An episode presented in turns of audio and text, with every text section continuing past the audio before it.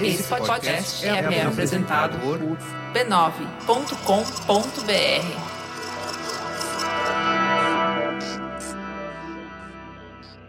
Ao longo desses três anos que estamos aqui, eu contei diversas trajetórias de pessoas negras incríveis que movimentaram a história. O História Preta nasceu para falar de nós, e não de mim. Mas hoje eu vou abrir uma exceção. Só dessa vez eu vou contar um pouco da minha história. Ela tem tudo a ver com o porquê resolvi criar o História Preta e do porquê eu conto as histórias que conto. Se você está ouvindo essa temporada desde o início, sabe que fui militar da Marinha por 14 anos e recentemente pedi exoneração para me dedicar ao podcast. E é sobre isso que eu vou falar. Eu tentei pensar em diversas formas interessantes de contar essa história para você. Afinal de contas, é isso que eu faço aqui. Pego histórias reais e deixo elas interessantes, usando entrevistas, trilha sonora e desenho de som. Então pensei em N maneiras elaboradas de te dizer o que eu tenho para te dizer. Mas achei que seria melhor fazer isso de maneira mais simples possível uma pessoa contando uma história para outra. E é isso que eu vou fazer. Meu nome é Tiago André e esse aqui é o História Preta. Você está ouvindo a temporada Cisne Negro, episódio 7, Tábua de Salvação.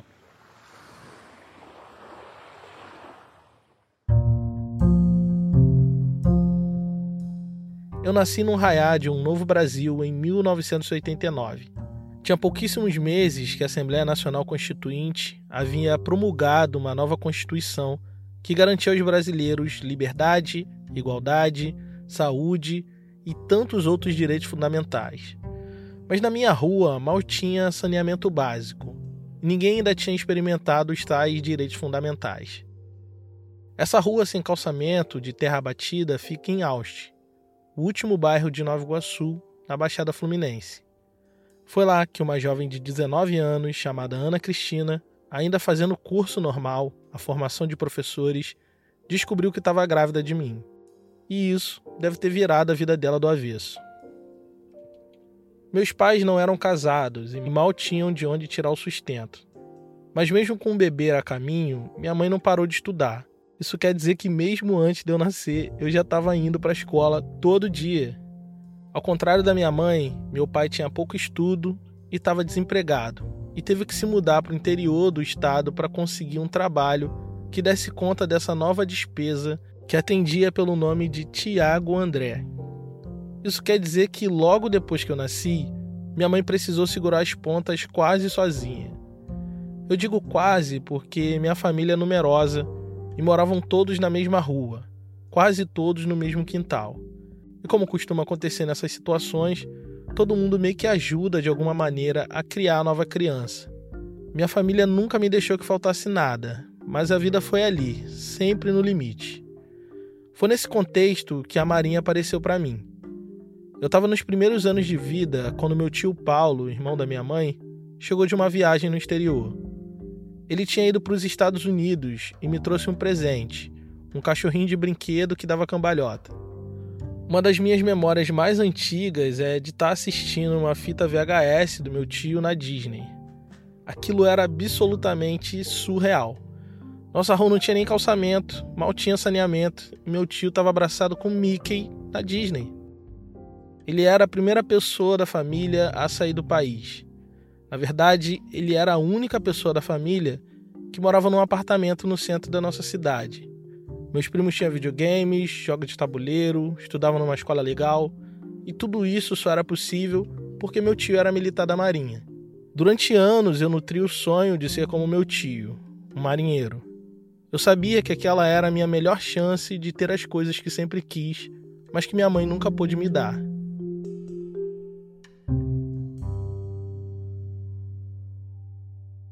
Minha mãe se tornou professora do ensino básico, sempre trabalhou muito para que eu tivesse tudo do melhor, dentro do nosso possível. Ela começou a faculdade quando eu tinha 12 para 13 anos. Passava o dia inteiro fora de casa, dava aula em dois turnos e estudava à noite. E eu esperava ansiosamente ela chegar para a gente conversar sobre as coisas que ela tinha aprendido. Ela fazia faculdade de História. Nessa época passava alguma minissérie histórica na Globo. E quando ela chegava da faculdade, a gente conversava sobre as coisas que eram reais e ficção naquela trama. Eu fui cada vez mais me aproximando e gostando de história por influência dela. Quando ela se formou e passou a dar aulas de história, nossa casa se encheu de livros didáticos da matéria. Eu sempre tive muito estímulo à leitura. Sendo filho único, passei muitas tardes tediosas lendo centenas de revistas super interessantes e quadrinhos do Tex que um falecido tio me deixou de herança. Eu não tinha videogame porque minha mãe dizia que isso estragava a televisão, mas na verdade ela não tinha dinheiro para comprar. Mas revisitando minha memória para contar essa história, me lembrei das inúmeras vezes que minha mãe me levou para algum sebo para comprar quadrinhos ou revista da Turma da Mônica. Então, quando os livros didáticos de história começaram a chegar lá em casa, o meu hábito de leitura já estava muito bem construído. Isso foi um terreno fértil para florescer uma paixão pela história e talvez um dia, assim como ela, ser um professor. Mas a gente cresce e começa a entender que a vida não é um morango. Minha mãe ralava o dobro para receber a metade. Vendia sanduíche natural para complementar a renda. Trabalhava dois, às vezes três turnos para eu poder ter o básico. Isso me fez acordar para a vida. Eu acordei mesmo quando eu estava no terceiro ano do ensino médio. Meu professor de física, que era bem jovem, entrou na sala dando um sermão daqueles, que é o tipo de conselho que só amigo te dá. Basicamente, ele disse que depois de formados a gente não ia poder ficar na barra da saia dos nossos pais. Motivou a gente a estudar, entrar numa universidade, fazer algo para conseguir um emprego legal. No contexto social que a gente vivia, era um conselho que fazia absoluto sentido. Naquela época, para aquela galera ali, fazer faculdade era uma parada de outro planeta. Pouquíssimas pessoas faziam, não existia SISU, ProUni, nem lei de cotas. Das poucas pessoas que conseguiam entrar na universidade, faziam isso pagando do próprio bolso. E era muito caro. A realidade tinha me dado uma surra, mas eu não sabia o que fazer com isso. Daí eu me lembrei da Marinha do Brasil. Para te dizer a verdade, eu nunca esqueci. Um pouco antes, meu tio, que era marinheiro, tinha passado dois anos servindo em outro país. Meus primos tiveram a experiência ímpar de aprender uma outra língua e viver uma outra cultura. Uma família negra de Nova Iguaçu experimentando o máximo que a vida podia dar. E tudo isso por causa da Marinha. Esse parecia ser o caminho muito óbvio para mim, mas não para minha mãe. Depois que eu me formei no ensino médio, ela me disse: Filho, se você quiser fazer uma faculdade, a mamãe dá um jeito de pagar. Mas eu sabia que não tinha como, não tinha jeito para dar. Mesmo que ela quisesse muito, a gente não tinha dinheiro para bancar quatro anos de faculdade. Então foi aí que eu decidi de vez que ia ser militar da Marinha.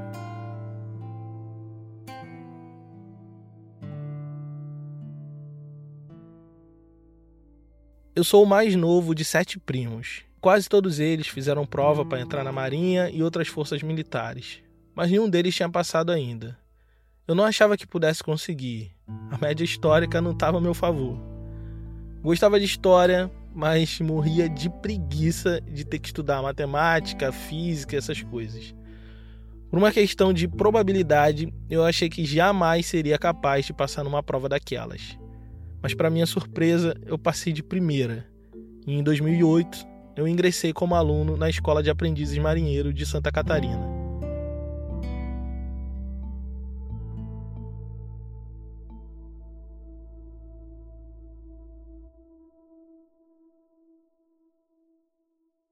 Passei um ano em regime de internato e só podia sair aos finais de semana. Respirava militarismo 24 horas por dia Sob um regime de confinamento e vigilância, com rituais de disciplina e recompensa, meu espírito militar foi sendo moldado. E quando voltei para a vida real, para o seio da família, servindo em uma organização militar regular no Rio de Janeiro, tive certeza absoluta que queria aquela vida para sempre. Mas com o tempo, eu iria descobrir que estava enganado. Eu tinha só 19 anos e ganhava um bom salário, pude comprar meu primeiro computador, meu primeiro videogame e ter uma vida financeira mais tranquila. Era exatamente isso que eu estava buscando quando entrei para a Marinha. Então, cumpri com todo o script que me foi ensinado. Foram anos de cabelo cortado, barba feita e sapato engraxado. E depois de muito sim senhor, muito sapo engolido, eu fui selecionado para o curso de cabo. A promessa de um salário melhor, de uma vida militar um pouco mais tranquila, renovou meu ânimo para a carreira. Mas daí eu tive que lidar com a minha primeira grande frustração na vida militar. Ao término do curso, descobri que não poderia ficar no Rio de Janeiro. Iria passar os próximos cinco ou seis anos em algum canto do país, bem longe da minha família. Aquilo me tirou o chão. Apesar de saber que a vida militar é esse poço de imprevisibilidade, sabia também que era perfeitamente possível passar a carreira inteira sediado no Rio de Janeiro. Com meu tio foi assim, com outros colegas também foi assim, mas comigo não. Então escolhi passar os próximos anos da minha vida numa cidadezinha pequena e fria no extremo sul do Rio Grande do Sul, chamada Rio Grande. Uma cidade pouco convidativa, mas que tinha um atrativo para mim. Por ser considerada localidade especial, eu recebia 20% a mais do meu salário e a cada dois anos servindo lá, eu reduzia oito meses para minha aposentadoria. Parecia ser uma ótima troca para aquele enorme inconveniente de estar longe de casa e longe da minha família. O que eu não sabia é que nesse lugar a minha vida mudaria para sempre. O primeiro impacto que Rio Grande causou em mim foi descobrir que ela era uma cidade muito negra. No primeiro episódio do História Preta eu falo sobre isso em detalhes. Durante anos eu fui levado a acreditar que o Rio Grande do Sul era um estado branco, exclusivamente branco, de forte cultura alemã, italiana, tudo mais. Mas não. Descobri em Rio Grande, sua vizinha, Pelotas, uma forte tradição de terreiros, escola de samba e outras expressões culturais negras, mas foi lá também que, pela primeira vez, explicitamente, sofri discriminação por motivação racial. Eu sou uma pessoa negra de pele clara, o que o IBGE chama de pardo. De onde eu vim, a maioria das pessoas são como eu ou mais escuras do que eu. Pessoas brancas são minoria na Baixada Fluminense e na minha família. Então, até aquele momento, eu não tinha vivenciado nenhum conflito racial explícito. Eu já estava casado e minha esposa, assim como eu, passou a viver cada vez mais episódios desconfortáveis a respeito de sua pele, cabelo, aparência. A experiência de ter que lidar com essas tensões raciais mais vezes do que eu gostaria me situou no mundo. Eu tive que buscar conhecimento, letramento racial, para entender o que estava passando por fora e dentro de mim. Foi no livro Tornar-se Negro, de Neuza Santos, que encontrei a melhor resposta. Nascer com a pele preta ou outros caracteres do tipo negroide e compartilhar de uma mesma história de desenraizamento, escravidão, discriminação racial não organiza por si só uma identidade negra. Ser negro é tomar posse dessa consciência e criar uma nova consciência.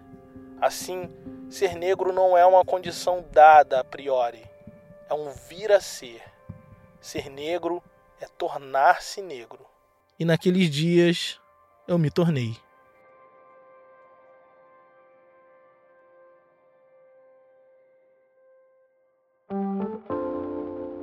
Oi, desculpe interromper a história, mas é que eu preciso te avisar que meu curso de técnicas narrativas para contar boas histórias está com as últimas vagas disponíveis.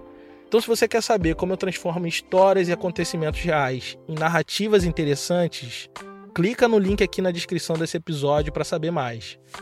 As aulas serão online nos dias 16 e 17 de julho, mas ficarão gravadas para quem não puder estar ao vivo. Então acesse o link aqui na descrição para garantir a sua vaga. Nos vemos lá.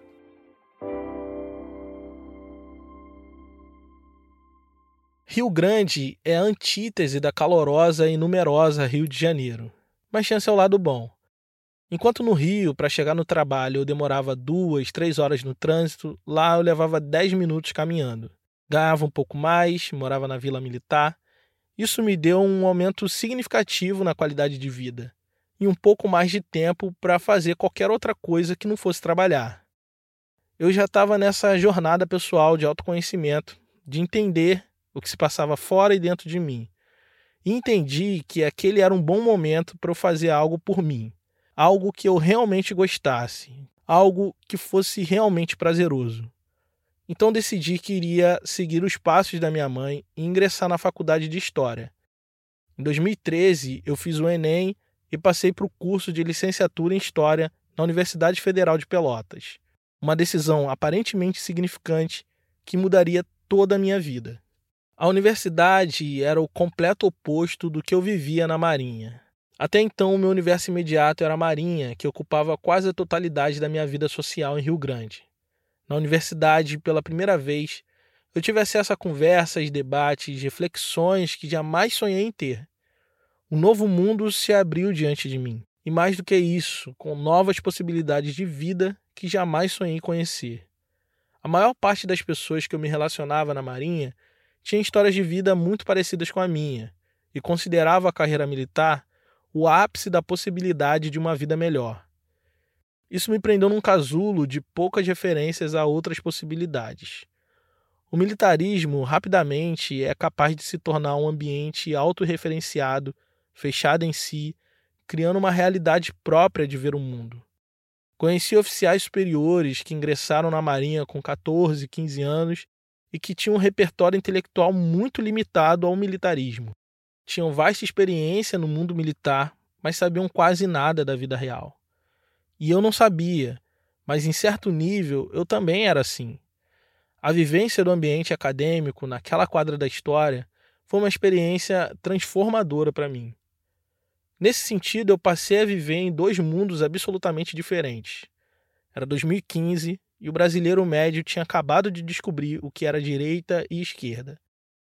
E o senso comum militarista abraçou com tranquilidade aquilo que se identificava como direita conservadora. Eu, que sempre me identifiquei como uma pessoa de esquerda, passei a defender minhas ideias mais abertamente. Aquela altura do campeonato, qualquer pessoa que defendesse o mínimo de dignidade humana, respeito a minorias sociais, defesa de cotas raciais, era automaticamente rotulado como esquerdista, petista e até comunista. Mas eu nunca me importei de me identificar como uma pessoa de esquerda. Naquela época, nas Forças Armadas, isso não era uma questão delicada. Em pouco tempo, eu fiquei conhecido como um militar de esquerda que fazia faculdade de História na Federal. Muitos estereótipos para ter que lidar. Foi aí que o conflito interno começou. Vivendo em dois mundos, eu passei a me questionar em qual mundo eu queria viver. Em qual deles eu queria passar o resto dos meus dias. A Marinha fazia cada vez menos sentido para mim. Eu estava longe da minha família, da minha mãe e perdi acontecimentos importantes na vida das pessoas que amo. Naquela altura, eu comecei a perceber que eu estava renunciando o que eu tinha de mais valioso em troca de um salário e de uma promessa futura de aposentadoria. Comecei a ver que eu estava dando muito mais do que a Marinha era capaz de me retribuir. Nesse momento, eu comecei a nutrir o sonho de deixar a vida militar.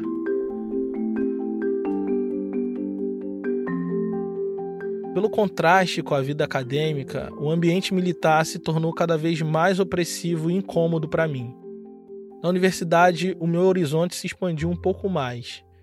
Tive contato com gente incrível que pesquisava, escrevia e falava sobre história negra como eu nunca tinha visto antes. Eu bebi desse conhecimento como se minha vida inteira dependesse disso. Aquilo era o meu refúgio, um contrapeso que ajudava a balancear minha vida. Eu passava os dias ouvindo as piores barbaridades no trabalho e as noites estudando e debatendo temas que eu amava na universidade. A história já não era mais um hobby, era meu plano de fuga daquele ambiente infeliz. Se tudo desse certo, no fim de 2017, eu iria concluir a minha graduação em História e talvez sair da Marinha. Mas como você deve imaginar, nada deu certo. Por uma questão de carreira, no início de 2017, eu fui transferido para servir num navio. A vida de quem serve embarcado é incerta. São muitas viagens, cronogramas imprevisíveis que tornam qualquer planejamento a curto ou longo prazo inviável. Até então, eu podia conciliar a vida militar e a faculdade graças aos professores que compreendiam a peculiaridade da minha rotina Às vezes eu precisava faltar um ou dois dias na semana por causa dos plantões de 24 horas. Mas embarcado, a coisa era muito diferente. Por muitas vezes eu teria que ficar uma, duas semanas viajando e provavelmente, em pouco tempo, eu seria reprovado por faltas. Mas eu dei um pouco de sorte e o navio quase não teve missão no primeiro semestre daquele ano. Eu consegui levar o semestre acadêmico até perto do fim, quando inesperadamente apareceu uma missão que me deixou ausente por 30 dias. Eu perdi todas as provas finais do semestre e me vi obrigado a trancar o curso.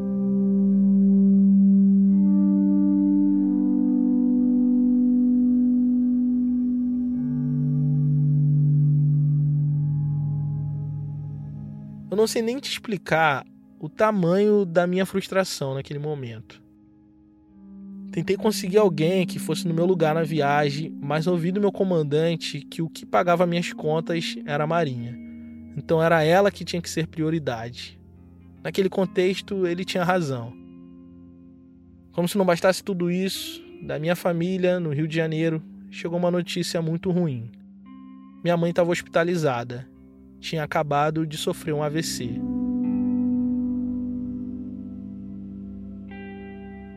O mundo desmoronou sobre a minha cabeça. No momento mais difícil da vida da minha mãe, eu estava a milhares de quilômetros de distância e não podia fazer nada. Minha família se uniu para cuidar dela e me tranquilizar. Eu não sabia da metade das coisas que ela estava passando, mas me mantive firme porque ela ia precisar de mim. No fim daquele ano, eu fui transferido para o Rio de Janeiro a fim de fazer o curso de formação de sargentos. Ali eu senti um alívio, porque voltando para o Rio, eu poderia retomar minha graduação e cuidar da minha mãe mais de perto.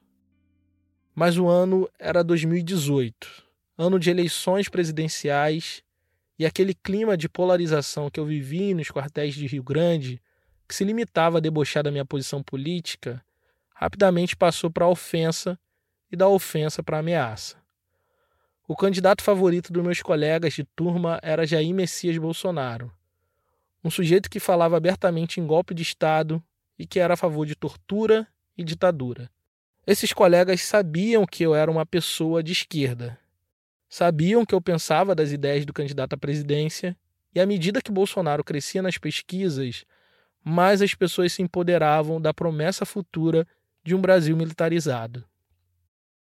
Aquele foi um ano esquisito para mim dentro da Marinha.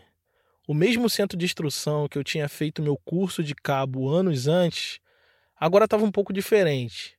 Tudo era demais, mais nacionalismo, mais culto aos símbolos nacionais, canções militares, placas e cartazes com palavras de ordem para todo lado, um ambiente saturado de militarismo absolutamente sufocante para mim. O problema de estudar a história do Brasil é que você sabe muito bem como as coisas escalaram antes do último golpe militar.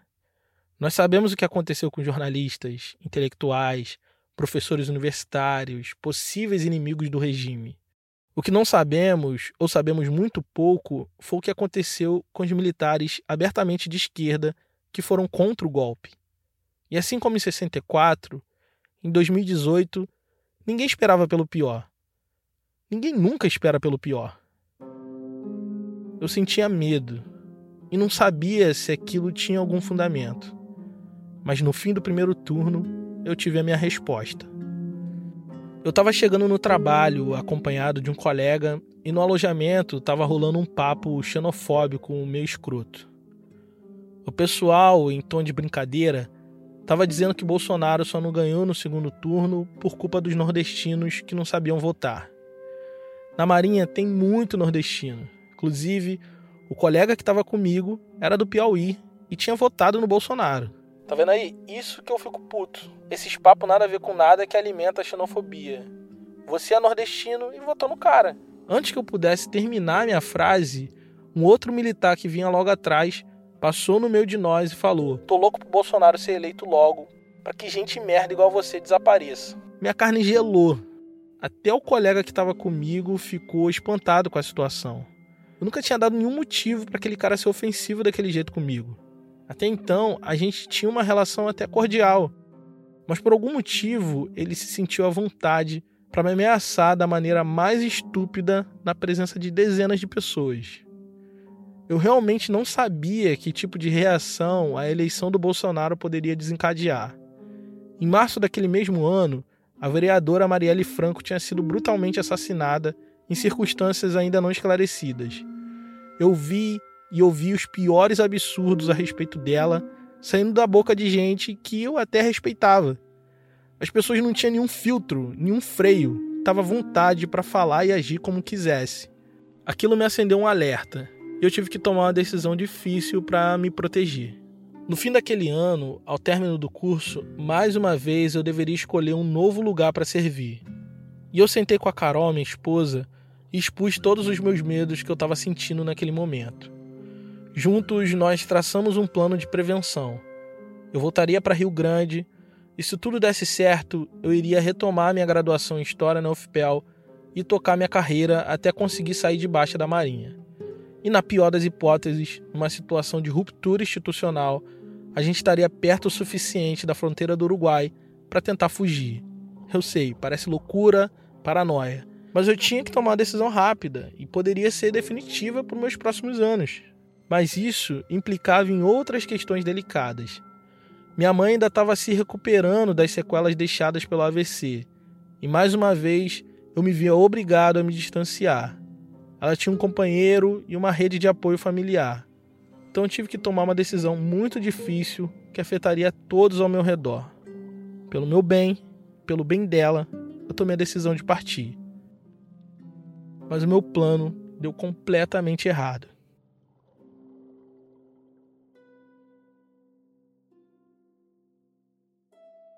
eu pus o meu nome para o 5 Distrito Naval, que é a área de jurisdição que engloba Santa Catarina e Rio Grande do Sul, cuja sede fica na cidade de Rio Grande.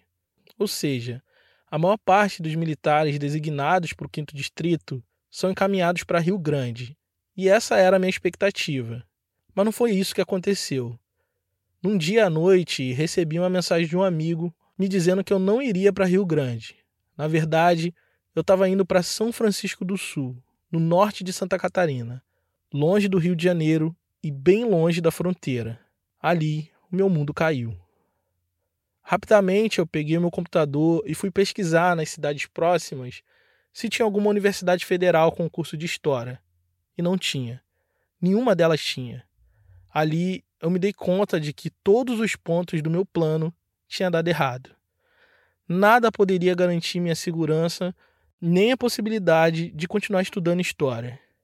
Daí eu sentei no chão e chorei como nunca tinha chorado antes na vida. Tava tudo dando errado e eu me senti o principal culpado por isso. Minha decisão afetava a vida de todas as pessoas que eu amava e tudo tinha saído do controle. A perspectiva era ficar nesse lugar por pelo menos oito anos. Foi aí que eu me dei conta de que tudo que me restava agora era ser da Marinha, sem vida acadêmica, sem válvula de escape, agora eu seria 100% sargento da Marinha. Minha vida estava completamente em frangalhos quando eu decidi fazer algo que pudesse ser uma âncora para minha saúde mental. Algo que pudesse me manter ativo, pesquisando as coisas que eu gostava de pesquisar, escrevendo e falando sobre elas. Eu sabia que precisava de algo que cumprisse o papel de equilíbrio e contraste que a vida acadêmica me ofereceu por tantos anos foi aí que eu resolvi criar um podcast e dei a ele o nome de História Preta. Esse podcast nasceu para mim. Eu fazia ele para conseguir manter a mente sã enquanto meus planos de vida desmoronavam. Eu estava tentando lidar com a frustração de não poder estar em sala de aula, de não poder me formar, de não poder seguir com a vida da maneira que eu sonhei. Eu me sentia completamente sem esperança de reverter esse quadro. Para o quartel que eu estava indo, as pessoas não me conheciam, não sabiam do meu posicionamento político. Então tomei a decisão de me calar, me esconder. Para minha segurança, era melhor que ninguém soubesse o que eu pensava e como eu pensava. Todos os dias eu entrava calado, fazia meu trabalho e calado eu voltava para casa. Voltei à rotina do cabelo cortado, uniforme alinhado e sapato engraxado. A rotina era absolutamente estafante. Muitas vezes eu cheguei a dar mais de 100 horas semanais de trabalho. E no pouco tempo livre que me restava, eu botava toda a minha energia para pesquisar, escrever e falar sobre história preta. E isso continuava me mantendo de pé. Aos poucos, o podcast foi crescendo, saiu da esfera de amigos e conhecidos e chegou longe. Longe demais. Primeiro veio o convite do B9 para a gente fazer parte de uma das redes de podcast mais relevantes da cena. Isso era completamente insano para alguém que fazia isso no tempo livre, dividindo com as muitas obrigações militares. Mas não era só isso. Diariamente eu recebia mensagens de pessoas me agradecendo pelo podcast, porque de alguma forma ele tinha mexido com as suas vidas. Gente que eu nunca tinha visto estava sendo tocada por algo que eu criei no meu momento de maior fragilidade emocional. Eu sentia que eu não estava sozinho. Percebi que isso não era mais um podcast feito só para mim. Eu percebi que o História Preta era um ponto de partida de muitas pessoas que estavam no processo de consciência da sua própria negritude. Eu percebi que eu não podia parar. E eu não ia parar.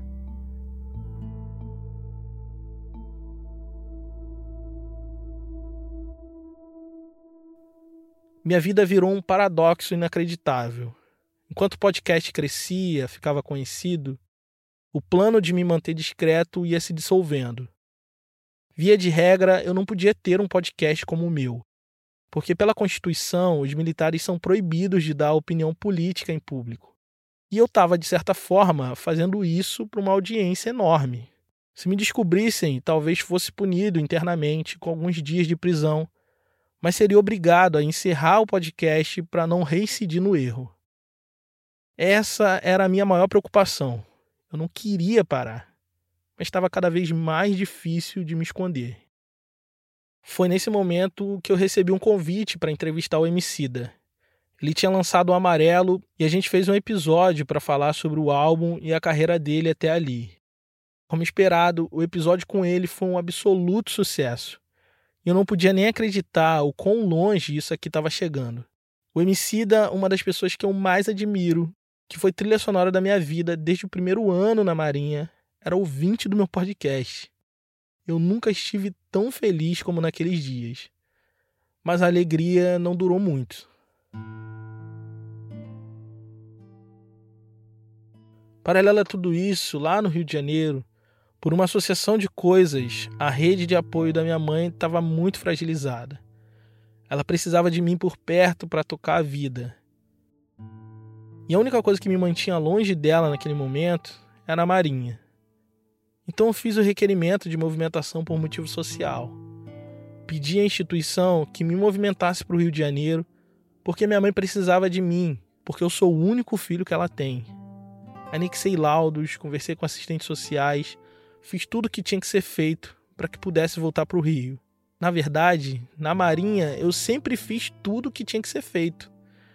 Apesar de não gostar da carreira militar, eu sempre cumpri com o meu dever. Nunca cheguei atrasado, nunca tomei nenhum tipo de punição disciplinar, tinha conceito alto, zero ponto perdido na carreira. Eu nunca pedi nada para a Marinha. Nunca requeri nada fora do normal para meus superiores. Pelo contrário, eu sempre me doei, Sacrifiquei coisas valiosas para cumprir o meu dever. E no momento que eu mais precisei da Marinha, a primeira e a única vez que eu precisei da Marinha, que eu pedi algo para a Marinha, ela me deu um alto e sonoro não. Sem nenhuma justificativa plausível, as autoridades navais me negaram a possibilidade de cuidar da minha mãe.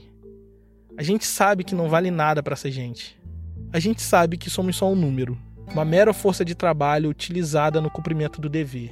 Mas constatar isso na própria pele me tirou o rumo de uma forma que eu nem sei explicar. Naquele dia eu fui para casa com o peso do mundo nos meus ombros. Me senti muito culpado pelaquela situação de merda. No momento de dor, de dúvida, angústia, eu me agarrei com todas as forças na única coisa que me mantinha bem: no meio daquela tempestade, o História Preta foi minha tábua de salvação. Na marinha, para minha paz, eu me mantinha calado, quieto e obediente. mas me sentia absolutamente desvalorizado. Mas no podcast eu podia ser eu mesmo, curioso, falante e criativo. De alguma forma eu era recompensado por isso. Botei toda a minha energia para que esse projeto desse certo. Porque naquele momento, essa era a única coisa que dava algum sentido significativo para minha vida. No momento de dor, dúvida, angústia, eu me agarrei com todas as minhas forças na única coisa que me mantinha bem. E foi isso que me sustentou nos meus piores momentos. Por diversas vezes eu pensei no que poderia acontecer se eu encarasse a História Preta não como uma válvula de escape, um contrapeso da vida militar, mas como um projeto de vida, um plano de fuga daquela vida infeliz. Foi quando um dia a Carol, minha esposa, me disse a frase que mudou tudo. E se você sair da marinha? Qual a pior coisa que pode acontecer? Eu percebi naquele momento, naquele instante, que a única coisa que me trazia insegurança, dor, angústia, era o fato de que eu queria ser um historiador, falador, contador de histórias esquecidas, mas que precisava se esconder sob o uniforme de marinheiro. Mas precisava? O que será que poderia acontecer se eu não tivesse uma bola de ferro chamada Marinha presa nos meus pés, dificultando minha caminhada? Foi aí que depois de 14 anos de carreira militar, eu decidi deixar a Marinha.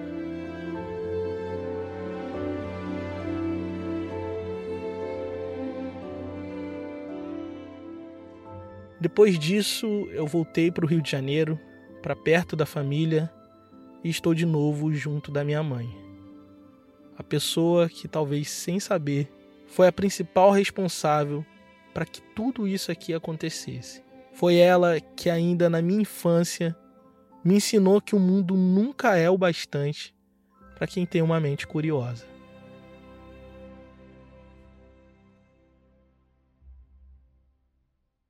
Eu não sei o que de pior pode acontecer na vida de alguém que decidiu abandonar a Marinha.